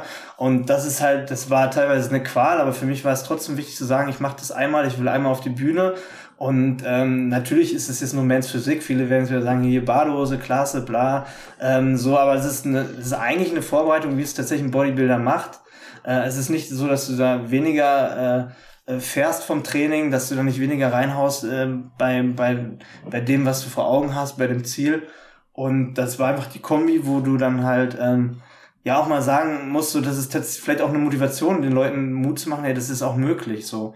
Weil ich, also ich kenne wirklich viele, die dann auf das Video erst reagiert haben, die mir geschrieben haben, so dass sie teilweise gar keinen Sport mehr machen können oder dass sie teilweise krank geschrieben sind. Ich kenne sogar welche, die einen Behindertenschein haben mit so einer Krankheit, dass sie tatsächlich auf Behindertenparkplätzen parken können äh, von wegen, weil sie sich nicht lange aushalten können und so. Und wenn mhm. du diese, diese Krankheit tatsächlich so auch in den Vordergrund des Lebens stellst, und ich habe ja zum Glück auch mein, mein Training, YouTube, so, dann frisst sich das auch manchmal. Also es frisst sich mental und psychisch, dass du dann auch äh, dich so zurückziehst, dass du dich gar nicht mehr ins Fitnessstudio traust und wenn du dann halt an dem Punkt bist, dass du auch körperlich abbaust und dein Organismus abbaut, dann, dann zieht so eine Entzündung ja deinen Körper auch. Ne? Das ist ja, das ist extrem mit der Psyche verbunden, diese Krankheit. Und wenn du dich da zu sehr darauf einlässt, dann, dann frisst die dich einfach, macht dich komplett kaputt. Und äh, da hilft mir halt der Sport und das Training halt, ähm, da gerade was mental angeht, was ganz anderes in den Vordergrund zu stellen, zu sagen, ich versuche mich trotzdem bei meinen Gewichten zu steigern, obwohl ich mit Bauchschmerzen oder Krämpfen trainiere, äh, versuche trotzdem äh, voranzukommen, irgendwo eine Progression äh, hinzukriegen, um den Leuten halt auch Mut zu machen, zu sagen, ja, das, das geht tatsächlich so. Ne? Und vielleicht auch gerade, deswegen war auch jetzt Intervallfasten für mich auch so ein Thema, wo ich den Leuten auch so zeigen wollte, so ein bisschen, das ist vielleicht ein gutes Tool dafür in der Kombination mit Krafttraining, dass man auch bei so einer entzündlichen Darmerkrankung da ganz gut mit leben kann, ohne dass man jetzt ständig die größten Schübe oder Probleme hat. Ne? Und das mhm. war für mich einfach wichtig mit dem Video, was, was mir echt, also auch wirklich, ja, es hat mir schon Kraft gekostet, darüber zu reden, so, weil du auch dann, äh, das, das weiß ja auch noch nicht mehr jeder, so, ne? Also klar, meine Familie weiß es, meine Freundin, aber das wissen ja auch nicht, nicht alle Freunde. Selbst da ist es manchmal so, sowas auch ein Tabuthema Ähm, und ja, aber wie gesagt, es war, hat mich ein bisschen befreit und ich glaube auch der, der Faktor, dass du mit anderen Leuten drüber reden kannst. Ich habe tatsächlich auch aus der Community viele Tipps noch bekommen. Ne? Also gerade das Problem bei der Geschichte ist, dass du irgendwann immer mehr harte Medikamente zu dir nehmen musst. Ähm, mit Cortison fängt das an und so weiter. Und das zieht dich auch beim Training runter, dass du nicht mehr leistungsfähig bist, bis beim Training, wenn du harte Medikamente nehmen musst. Und da habe ich halt auch viele Tipps aus der Community bekommen, äh, was, was pflanzliche Alternativen angeht, ne? ob das jetzt Weihrauch, Boswellia serrata ist, ob das, also auch Nahrungsergänzung ist tatsächlich ein großes Thema, was ich in dem Zusammenhang mega interessant finde, wo es nicht nur um Muskelaufbau geht, sondern wie kann man mit pflanzlichen Nahrungsergänzungen, ob das auch äh, CBD ist und so weiter, äh, was verbessern. Und äh, das, das ist halt auch ein interessantes Thema, was dann halt in einem Austausch erst zustande kommt, wenn man mit anderen Leuten darüber diskutieren kann, so, ne? Mhm. Wie lange kann, kannst du jetzt für dich einordnen? Hast du wahrscheinlich schon Colitis ulcerosa? Und vielleicht kannst du noch mal so ein bisschen ausführen, was das für ein Struggle ist, weil ich glaube, ganz viele Leute können sich das gar nicht vorstellen. Die haben jetzt vor 30 Mal am Tag aufs Klo rennen gehört. Und das ja. ist halt jetzt nicht so übertrieben. Das ist halt so. Also ja, man kann da eigentlich schon fast gar nichts anderes mehr machen. Du kannst eigentlich nirgendwo mehr hin, weil du nicht weißt, ob dort eine Toilette ist. Ja, das, das Mentale ist am Ende das Schlimmste. Also du hast dann auch irgendwie so, ähm, also du hast mal die Schübe, ne? Das ist ja nicht so, dass du dauerhaft diese Extremprobleme hast.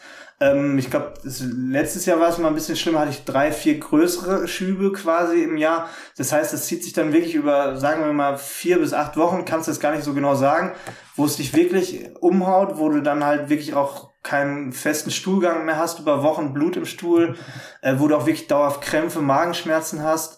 Ähm, und wo du dann halt auch, also ich auch gucken musste, wie ich, also ich gehe ja jeden Tag ins Fitnessstudio, wie ich diese eine Stunde am Tag überhaupt schaffe, dass ich irgendwie, das, das so time halt auch, dass ich da wenig Probleme habe, so, ne? Also auch teilweise kannst du dann kein Cardio machen, weil wenn du rennst, dann, dann flutscht das quasi gefühlt unten durch. So, das klingt hart, aber es ist so. Ähm, und trotzdem, ähm, ja, da, also das ist, ja, es ist halt dann eine schwierige Zeit. Also wie gesagt, ich glaube, diese Kopfsache auch, das macht es schlimmer, weil wenn du diese ein, zwei Wochen so einen Schub hast, da merkst du, du kannst in dem Moment nichts machen und dann, also auch gesellschaftlich ist es eine Katastrophe. Du gehst nicht mehr auf Feiern, auf Geburtstage. Ähm, du willst auch in den Tagen nicht essen gehen irgendwo. Auf öffentliche Toiletten willst du nicht gehen. Also, ne, also alles, was damit verbunden ist, ist halt für den Kopf Katastrophe. Und halt natürlich, dann, dann hast du Trainingseinheiten, die nicht geil sind. Du hast einen Blähbauch, du hast Magenkrämpfe, ähm, du hast Schmerzen ähm, auch Teil, also ich habe da auch mein Cardio gemacht, aber dann, dann musst du halt durchziehen. Also ich glaube, dann, dann ist es halt diese, dieser Kampf, du gegen die Krankheit, dass die Krankheit dich nicht bestimmt oder, oder besiegt, sondern dass du sagst, hey, scheiß drauf, ich mache mir trotzdem jetzt mein Gewicht beim, beim Bankdrücken drauf oder mach das, das Laufband auf, keine Ahnung wie viel kmh und die Schmerzen sind da, aber am Ende ziehst du es trotzdem durch so, ne? Und dann, dann geht das auch. Und äh, ich glaube, so, so muss man es auch kontrollieren. Das ist dann phasenweise schwieriger als jemand, der das jetzt nicht hat, auch mit dem Training und mit allem drum und dran. Aber äh, du lernst auch da viel für, für dich raus. Also dass du auch diese ähm, auch, auch, also dadurch, dass also ich kenne auch Fälle jetzt, ich weiß nicht, Philipp Stehler kennt man da auch, der hat das, äh, der ist bei Instagram unterwegs. Ähm, es gibt auch Fälle, wo das halt fortgeschrittener ist, wo du dann halt auch siehst, wo es hingehen kann wo du dann auch im Leben extrem eingeschränkt bist, wo du dann halt auch künstlichen Darmausgang relativ schnell hast. Äh, und dann geht halt echt in der Zeit gar nichts mehr. Also das kann sein, dass du ein Jahr gar keinen Sport mehr machen kannst. Und so, solange du weißt, du kannst das noch, machst du es noch intensiver und, und noch mehr. Und deswegen war das auch Phasen, dass ich letzten, letzten Jahre extrem viel Urlaub gemacht habe. Also ich habe versucht, so viel wie möglich zu reisen. Ich habe versucht, auch den Wettkampf damals noch mitzunehmen, alles äh, in, in, in dem Gedanken, dass ich wusste, jetzt geht's, also mach es, wer weiß, was in zehn Jahren ist. Weil, wie gesagt, die, die Krankheit ist nicht heilbar, die ist eventuell nur aufhaltbar und wenn du Glück hast, verläuft es nicht extrem schwer, aber in vielen Fällen wird's halt immer schwieriger. Und solange du kannst, mach. Und das ist halt eigentlich ein gutes Lebensmotto, solange du irgendwas kannst, mach und schieb's nicht auf. Und das, das ist auch mit dem Training so eigentlich, dass du da Vollgas geben musst jeden Tag dann, ne? Mhm. Du hast schon gesagt, du bist äh, großer Fan des Fastens. Jetzt würde man eigentlich vermuten, es geht einem besser, wenn man häufiger isst, dafür nicht zu viel, statt seltener und sehr große Nahrungsmengen, einfach weil diese Mengen für den Darm eventuell nicht gut sind. Du wirst aber definitiv anderer Meinung sein. Ich kenne das auch von meinem Vater damals, der hat auch gesagt, je weniger essen, je weniger den Verdauungstrakt anstrengen, desto besser. Würdest du schon auch damit d'accord gehen, oder? Also genau, also auf, auf jeden Fall einmal hast du wirklich diese längere Fastenphase, wo halt auch Magen und Darm wirklich eine längere Ruhephase bekommen, was in meinen Augen auch sinnvoller ist, als wenn du immer nur, also ich sag mal so, selbst wenn du ein bisschen isst, dein Magen-Darm-Trakt arbeitet ja auch, also auch über das Essen hinaus die Stunden danach, auch wenn es nur ein bisschen ist, der arbeitet. Äh, mit einher kommt ja auch Blutzucker, Insulingeschichten, also Hormone spielen ja auch eine große Rolle. Ähm, und dann ist es so, dass ich auch gemerkt habe, kommt immer darauf an, was du isst. Es kann auch wirklich sein, dass ich bei einer Kleinigkeit, die ich esse, das kann eine Banane sein, schon Probleme bekomme, so, ne? Und was bringt mir das, wenn ich mittags oder morgens irgendwie eine Kleinigkeit esse und den Rest des Tages dann Probleme habe und den Tag nicht mal produktiv sein kann? Es kann natürlich auch funktionieren. Es gibt bestimmt auch welche mit der Krankheit, die da mit kleinen Mahlzeiten am Tag öfters gut klarkommen.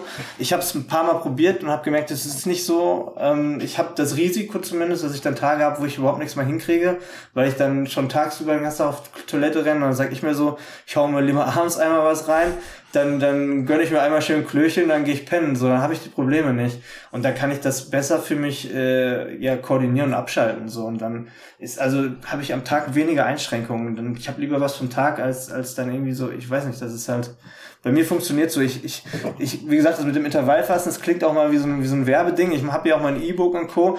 Ähm, aber ich sag da ganz klar, das muss jeder für sich selbst aus, ausprobieren, wie er damit am besten klarkommt. Bei jedem verläuft so eine Krankheit anders jeder springt auf Lebensmittel so oder so an und dann ähm, muss er da auch gucken. Also das ist halt, denke ich mal, eine super Möglichkeit, das mal auszuprobieren, wenn man gerade ein Problem hat oder irgendwie wirklich von Medikamenten abhängig ist und nicht weiter kann.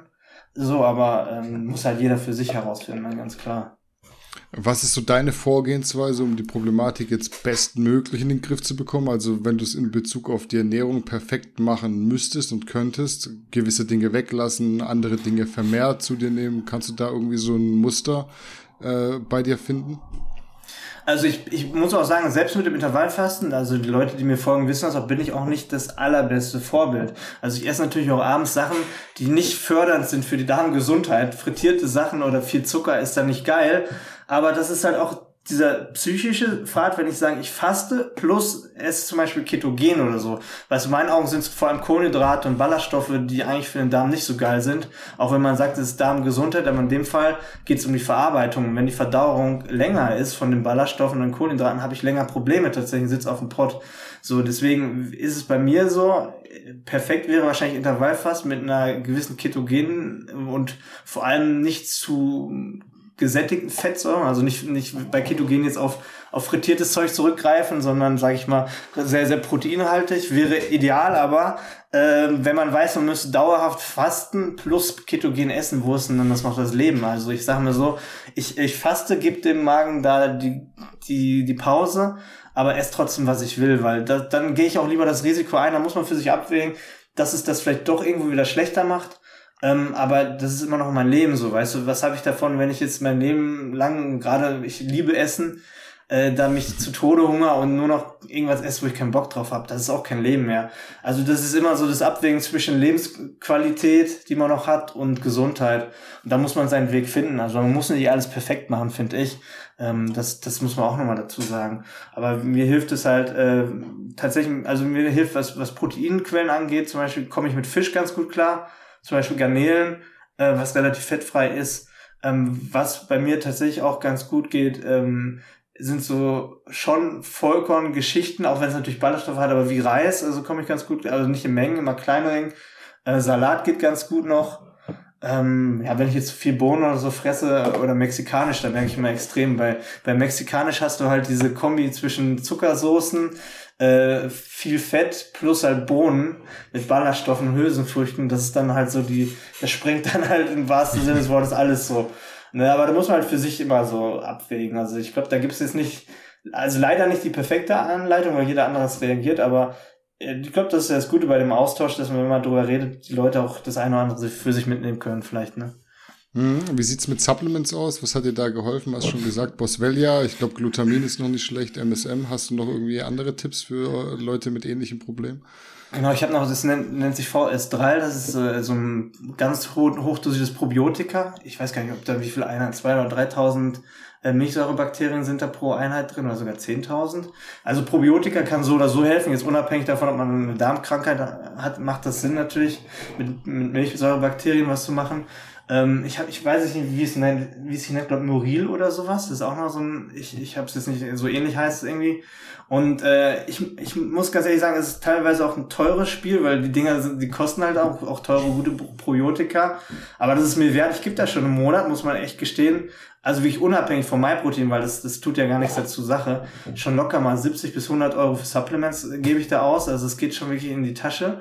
Ähm, und das Ding ist auch, du weißt am Ende nicht, was wirklich hilft. Also ich habe, mhm. es gibt mir ein gutes Gefühl, es ist wahrscheinlich auch viel Placebo dabei, dass du dir einbildest, es hilft. Aber auch das kann ja nicht schaden, irgendwie dran zu glauben zumindest.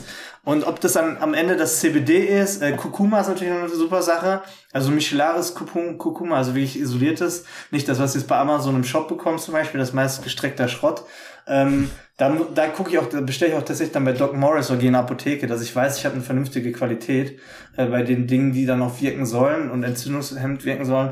Aber wenn ich jetzt mal so einen Cocktail reinwerfen würde, wäre es CBD abends plus Kurkuma plus Boswellia serrata und dieses, habe ich neuerdings, dieses Muril, müsste ich, wahrscheinlich heißt es anders, aber äh, das sind so die Sachen, die ich dann wirklich täglich nehme. Einfach in der Hoffnung, äh, dass ich die Medikamente nicht mehr nehmen muss, weil das ist als natürliche Basis und ich habe keinen Bock. Ähm, ich habe so ein, so ein Mitzavant heißt das, das sind so Darmtabletten, die soll ich eigentlich auch regelmäßig nehmen, nehme ich aber nicht wirklich jeden Tag. Die zerschießen die aber auch die Leberwerte und all solche Sachen und so, ne? Und äh, dementsprechend, wenn du das wirklich regelmäßig nimmst, gehst zum Arzt und dann deine Leberwerte total im Keller. Äh, und wenn du das über Jahre nimmst, dann äh, ist es halt, das ist das Dilemma an der Krankheit, die, die Medikamente, die du dazu kriegst, machen das Ganze eigentlich nicht besser. Dann hast du halt woanders Probleme, so, ne? Hm, nimmst du da gerade aktuell kaum Medikamente oder gar nicht oder nur sehr wenig? Also ich nehme fast gar nichts momentan. Ich habe dieses Mircevant, das sind diese Darmtabletten, das ist so ein mhm. Standardding, was eigentlich jeder da kriegt, der das hat. Äh, man kann drei bis vier oder so sollte man zumindest nehmen am Tag. Ich nehme ich nehme eine, mal zwei am Tag höchstens. Einfach nur, weil ich denke, so am Ende wirkt das halt doch mehr als das andere Zeug, was ich nehme. Äh, phasenweise jetzt bei den Schüben habe ich Cortison am Start. Äh, was halt nicht geil ist, weil du halt echt extrem aufschwemmst von dem Zeug, fühlst dich halt auch nicht gut. Äh, es gibt noch Immunimpressiva oder so, das habe ich zum Glück noch nicht genommen. Das wäre der nächste Schritt, was dein Immunsystem halt quasi so runterreguliert, dass, dass, dass du wieder klarkommst. Ja, und dann nach, danach wäre halt Krankenhaus stationär, glaube ich. Also so wie ich das mitgekriegt habe, der nächste Punkt. Wenn das alles nicht hilft, dann äh, kommst halt an die Geräte dran, so, ne? Und das habe ich bis jetzt zum Glück vermeiden können. Eine Garantie habe ich nicht, aber ich bilde mir ein, dass, dass das irgendwie hilft oder dass ich das so lange wie möglich damit aufrechterhalten kann. Äh, ich weiß, dass es keine Garantie ist und deswegen lebt man, glaube ich, schon auch ein bisschen bewusster jeden Tag. Und das ist auch ganz, vielleicht ist es ja auch gar, gar nicht so schlecht, dass man zumindest dann so den Moment immer besser wahrnimmt. Also, also es kann ja auch, es kann ja auch ein Segen sein, dass man sowas hat, weil man halt einfach dadurch merkt, was man hat. So, ne? Würdest du sagen, die Tendenz ist eher positiv oder negativ? Jetzt äh, sagst du ja schon, eigentlich müsste es äh, vermehrt schlechter werden, aber würdest du sagen, dadurch für das, was du jetzt alles machst, hast du es eigentlich besser im Griff zu, äh, im Vergleich zu den Zeiten, wo du noch gar nicht so richtig wusstest, wie man damit umzugehen hat? Also das Intervallfasten definitiv. Also das zu 100 Prozent. Also das würde ich sofort merken, wenn ich halt mehrere Mahlzeiten habe, dass es mir da schlechter geht. Ähm, diese pflanzlichen Nahrungsergänzungen, die ich gerade beschrieben habe, die nehme ich tatsächlich erst nach, also seit nach dem letzten Schub und nachdem ich auch das Video online gemacht habe. Also sind viele Dinge.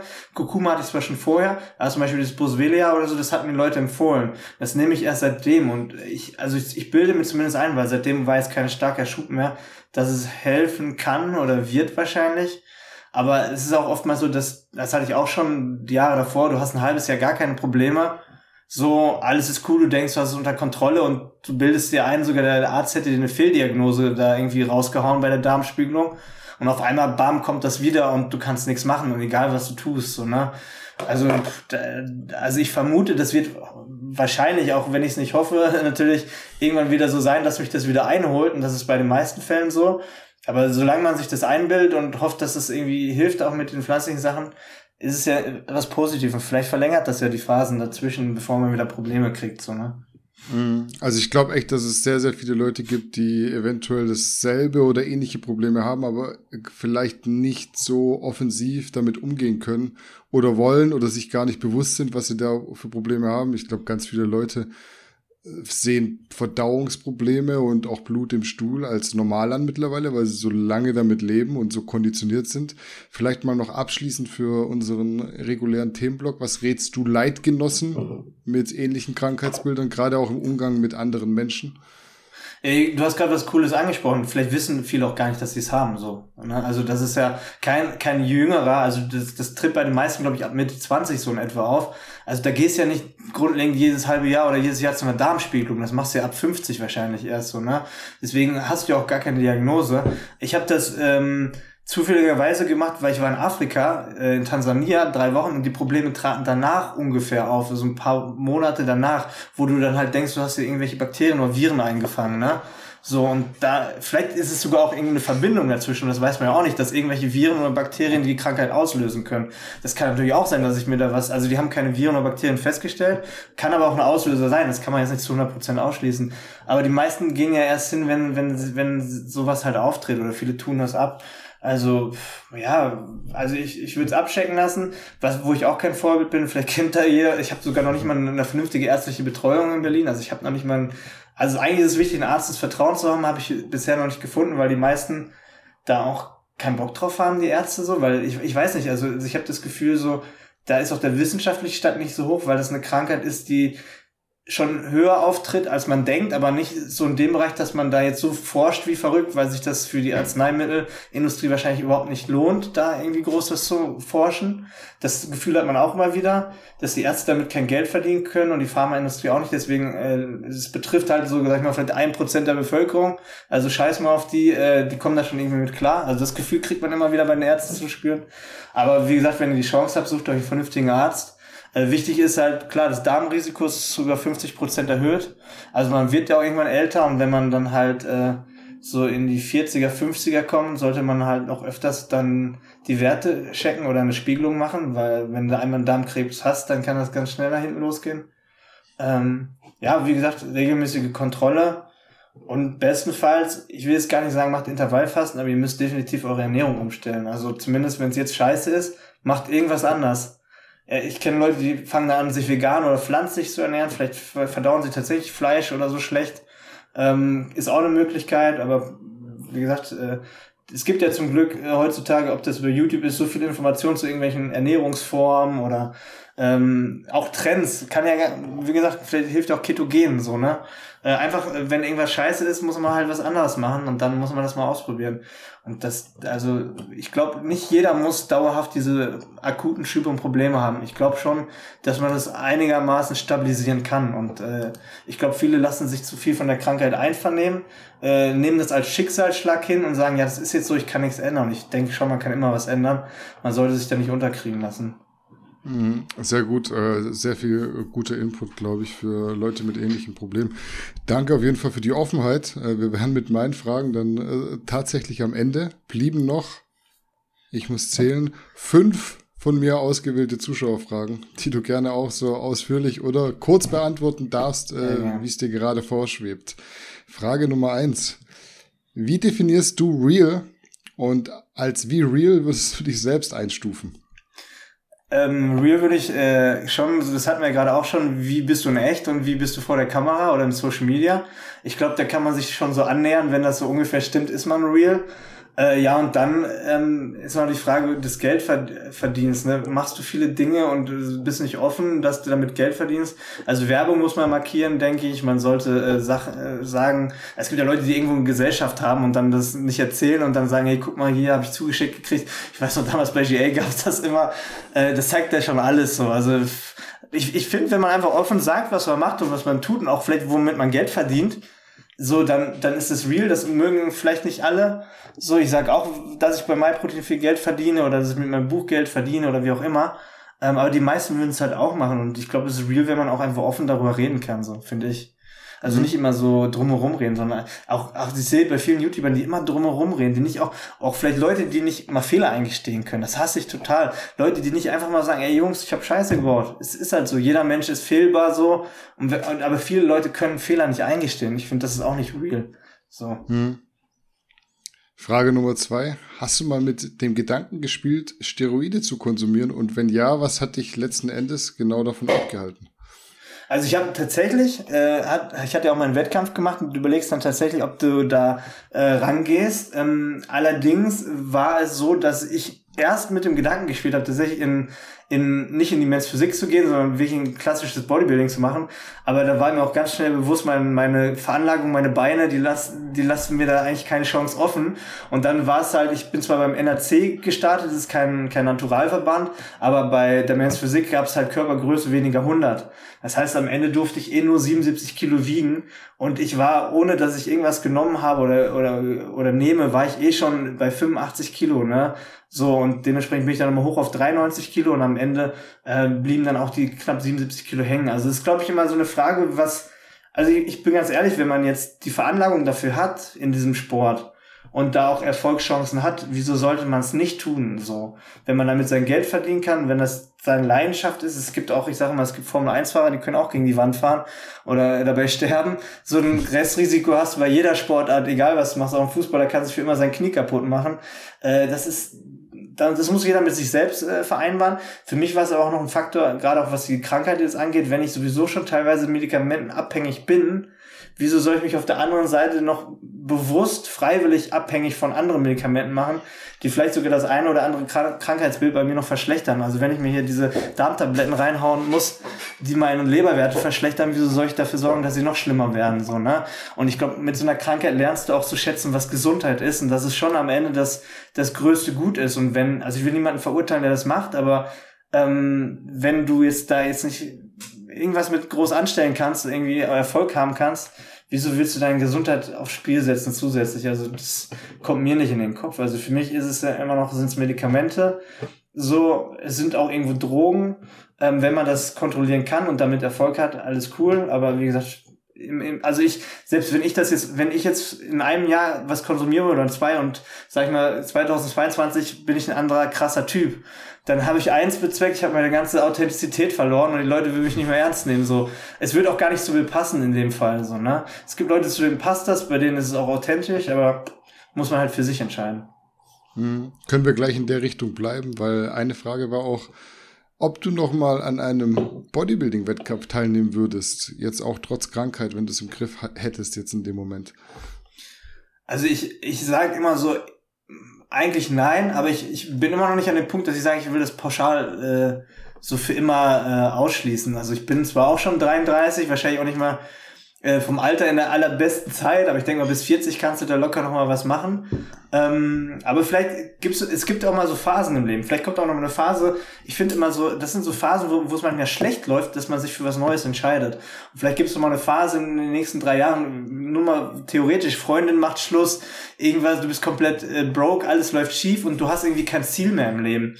Und für, ich glaube, für Leute, die keine Zielsetzung haben oder Leute, die irgendwie was brauchen, woran sie sich halten können im Leben, ist das eine geile Sache zu sagen, ey, ich habe wieder ein Ziel vor Augen, ich mache mal einen Wettkampf. Also das habe ich halt gelernt in, in, in der Wettkampfzeit, dass du einfach wieder ein Biss im Leben hast. Egal, das überträgst du auch auf andere Dinge. Du hast wieder Bock irgendwie, weil du weißt, du musst am Ende wird abgerechnet, du stehst da, du musst alles dafür geben. Und ich glaube, das ist, das kann immer mal wieder passieren, dass man vielleicht an dem Punkt ist, dass man diese neuen Ziele wieder braucht. Und dann würde ich es nicht pauschal ausschließen, aber jetzt momentan, zumindest wahrscheinlich die nächsten zwei Jahre, habe ich das jetzt nicht im Kopf.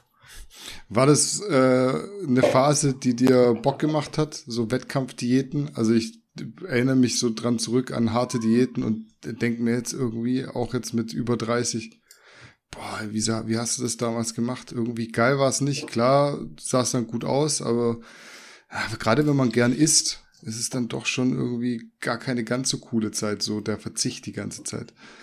Ja, ich glaube, ich glaube, rückblickend sehe ich das auch so, aber ich glaube, ich weiß, wahrscheinlich war es so ähnlich, wo du dabei warst, wenn du da drin bist, bist du auch, verfällst du in so einen Wahn, dass mhm. du es dir in dem Moment auch gar nicht anders vorstellen kannst. Irgendwie ist es auch so ein bisschen geil, weil man sich ja bewusst von der Gesellschaft auch so ein bisschen abkapselt. Man hat immer so ein bisschen indirekt das Gefühl, man ist was Besseres, man hat ein Ziel vor Augen und irgendwann ist man halt, glaube ich, in, in, so eine, in so einem Wahn drin, dass man es auch gerne macht, finde ich. Also fand ich, ich fand es gar nicht, also in der Phase nicht so schlimm wie jetzt rückblickend, wenn ich mhm. drüber nachdenken würde, so. Von daher, mich hat das schon so ein bisschen gepusht eher. Ich glaube, das, das Diät bin ich gut mit klargekommen. Aber klar, es gibt auch Leute, die, die dann gar nicht mit klarkommen. Ich muss auch sagen, da hatte ich noch keine Freundin, war alleine.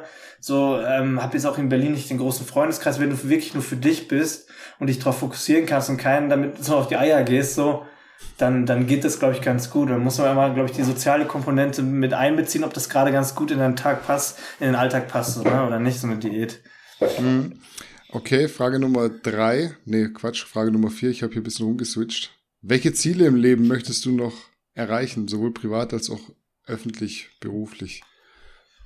Ähm, boah, es ist mal schwierig. Also ich bin ist seit zwei Jahren mit der Freundin zusammen, wir haben jetzt einen kleinen Hund. Also ich merke halt so ganz krass, so die letzten anderthalb Jahre, wie das wirklich zu diesem spießigen äh, Bürger umswitchen kann. Weißt du, so immer, ja. immer der Rebell, Hauptsache nicht sesshaft, Hauptsache viel erleben, rumkommen. Aber du merkst halt so, irgendwie ist ja alles ganz cool, dass, dass du gar nicht diese krassen Veränderungen mehr brauchst vielleicht.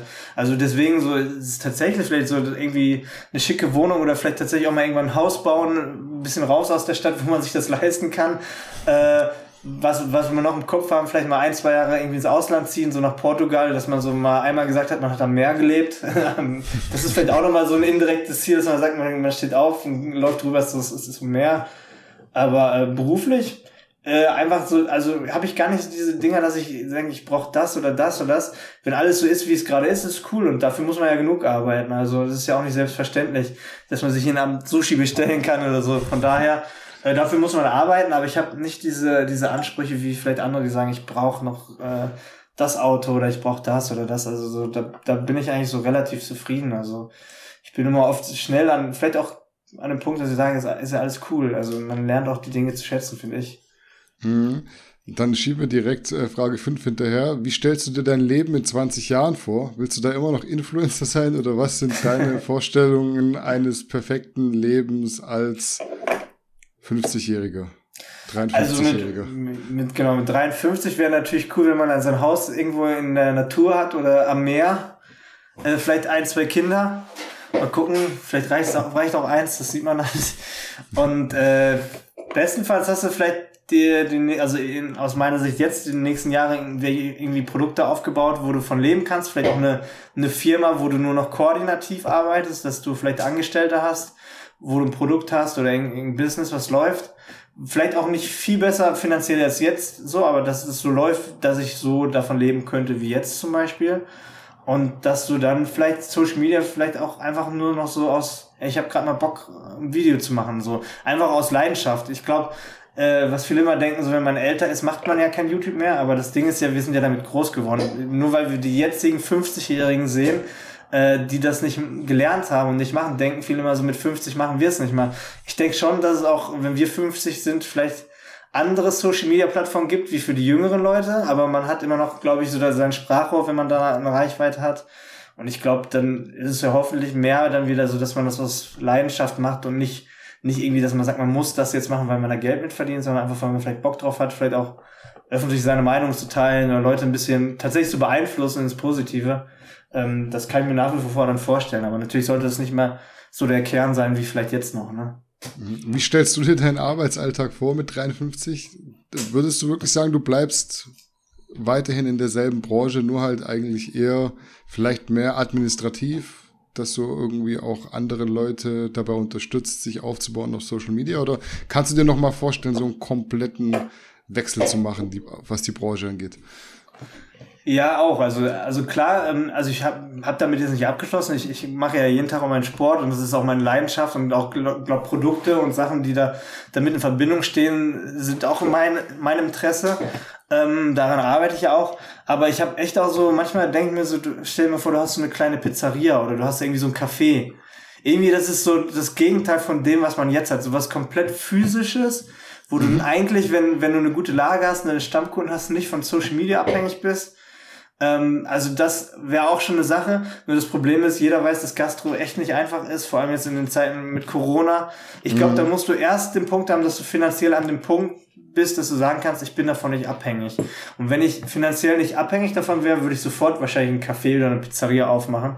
Und wenn das dann irgendwann mal läuft, wäre das cool zu sagen, ich mache nur noch das. Also das kann ich mir vorstellen, wenn du da irgendwie deine Pizzeria hast und dann zauberst du den Leuten so eine Pizza auf den Teller und die sind glücklich. Ich glaube, das, das hat auch was Cooles, wenn du einfach die Leute glücklich mit Essen machen kannst. So, das, ist, das kann ich mir auch gut vorstellen. So, das wäre auch ganz geil.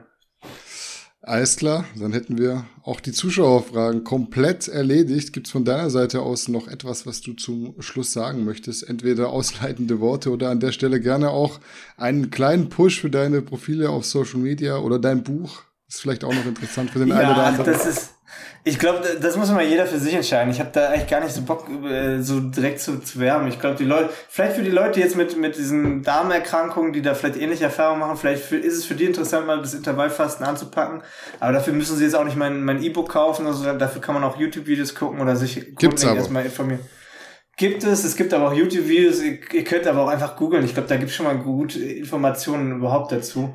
Und ich glaube, so, ich, ich sag mal so, wieso sollte man was verändern und verkaufen, wenn alles läuft? Ich glaube, immer wenn man an einem Punkt ist, dass man sich schlecht fühlt mit seinem Training, nicht vorankommt, genauso vielleicht mit der Gesundheit, dann, dann muss man was verändern. Aber ich würde jetzt nie jemandem Fasten empfehlen oder so, der seine Ziele erreicht oder glücklich ist. Das ist halt immer nur eine Möglichkeit, die dargestellt wird, wenn irgendwas nicht läuft, so von vielen. Ne?